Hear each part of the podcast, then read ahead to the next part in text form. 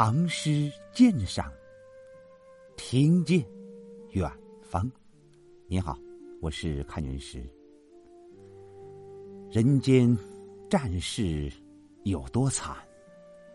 且看诗仙如何言。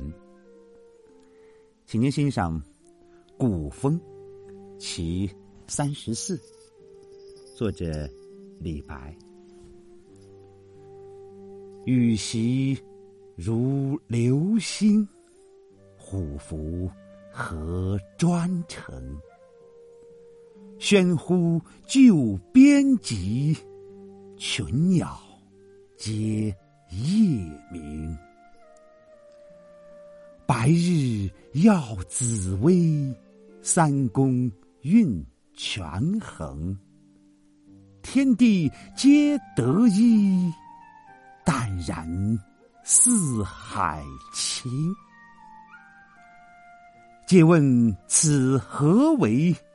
答言处真兵。杜庐及五岳，将赴云南征。妾足非战士，严方难远行。长号别言轻，日月惨光惊。气尽寄一绪，心摧两无声。困兽当猛虎，穷鱼耳奔惊。千去不易回，头躯弃全身。如何无肝气？亦是有苗平。这首诗是反映征讨南诏的事。南诏。在今天的云南大理一带，是唐时我国西南地区民族建立的一个政权。齐王受唐朝廷的册封。据《资治通鉴》记载，天宝九年，杨国忠建先于仲通为剑南节度使。仲通专横粗暴，失南诏人心，而云南太守张虔陀又对南诏王阁罗凤。多所凌辱和征求，遂激起南诏的反抗。次年夏，鲜于仲通发兵八万征讨，格罗凤遣使谢罪，仲通不准，与格罗凤战于西尔河，惨败，伤亡六万。杨国忠为他隐瞒了败绩，又在东西两京和河南、河北两地大肆征兵。诗即以这一事件为背景，却不拘泥于其事，而是通过艺术的概括，深入挖掘事件的根源，将矛头直指向唐王朝的国策。开头四句展现了一幅紧急军事行动的场面，军书飞驰，征调急切。一片喧呼救边的叫嚷声，连犀鸟也不得安巢。短短几句诗，渲染出了一种紧迫的气氛。羽檄已是紧急的文书，又以流星喻之，更显出十万火急。喧呼以见摧破之状，又以群鸟惊鸣烘托之，欲见其都区骚扰之甚。使人有鸡飞狗跳之感。这些都是以夸饰的笔墨，给人以强烈的印象。从事情的原委上看，下文借问四句言在楚地征兵，远征南诏，才是叙事的开始。但是诗人并没有从这里开头，而是截取了一个惊人心目的镜头，以为开端。将本事留到了下面再补叙，避开了平铺直叙的写法，使诗起得景动有势，能一下子抓住读者，这是很巧妙的结构。白日四句突然逆转，勾勒出一幅成平景象，与前面的战争气氛形成了鲜明的、强烈的对照。前两句全以天象为喻，以白日、紫薇、三公、权衡象征皇帝和朝廷大臣，描绘一幅玉宇清平的景象。予语言天象。即语语言人事，人事的内容通过形象的天象展现出来，的确是一种妙韵。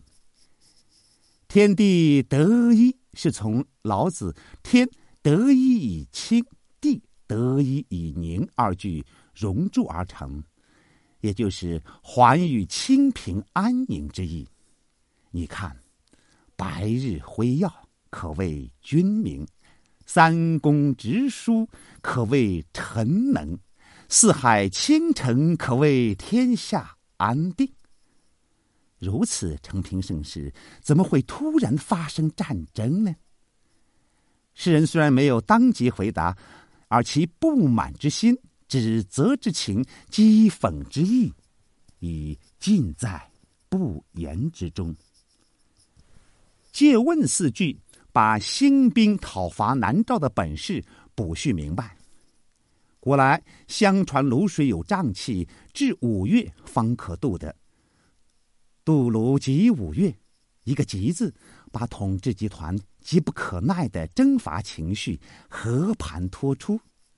下面侧重写统治者屈民于死地的罪恶。切足以下十句，是诗人用浓墨重笔。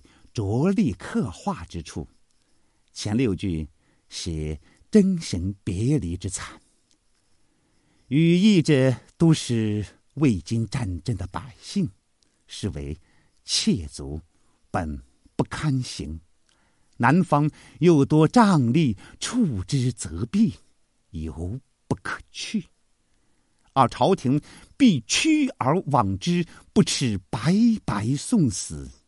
所以，生离亦即死别，日月都带上了凄惨色调，可见悲怨之气冲天之状。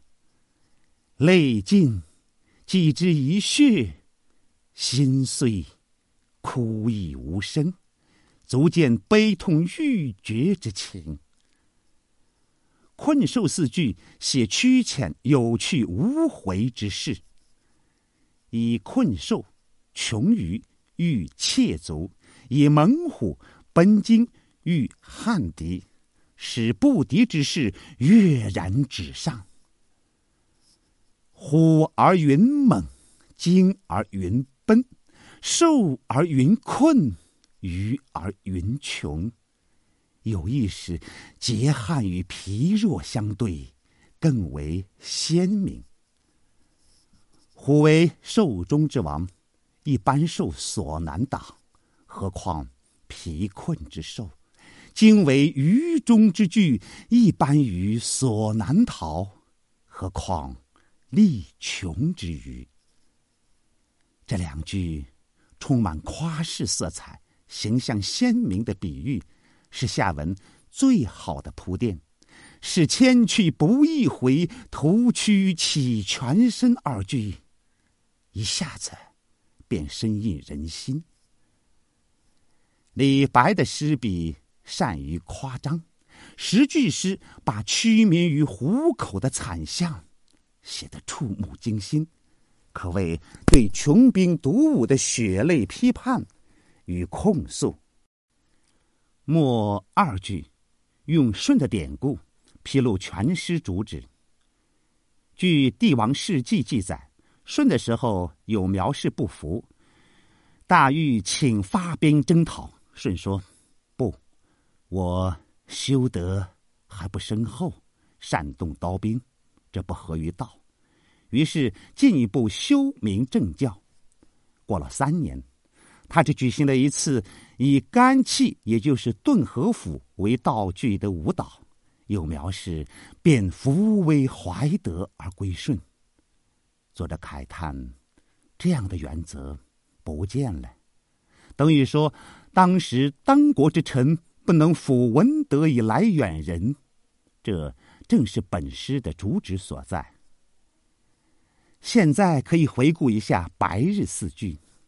在那一片清平气象之中，似乎缺少点什么，缺少的，就是这抚文德以来远人的国策。这就是前面留给读者的悬念的答案。至此，主旨已明，悬念已解，诗也就戛然而止。从这方面看，诗的前后呼应关锁，也是。非常紧密的，让我们再听一遍《古风》其三十四。李白：羽檄如流星，虎符何专程？喧呼救边籍，群鸟。皆夜鸣，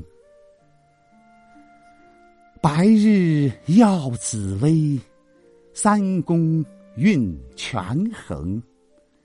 天地皆得一，淡然四海清。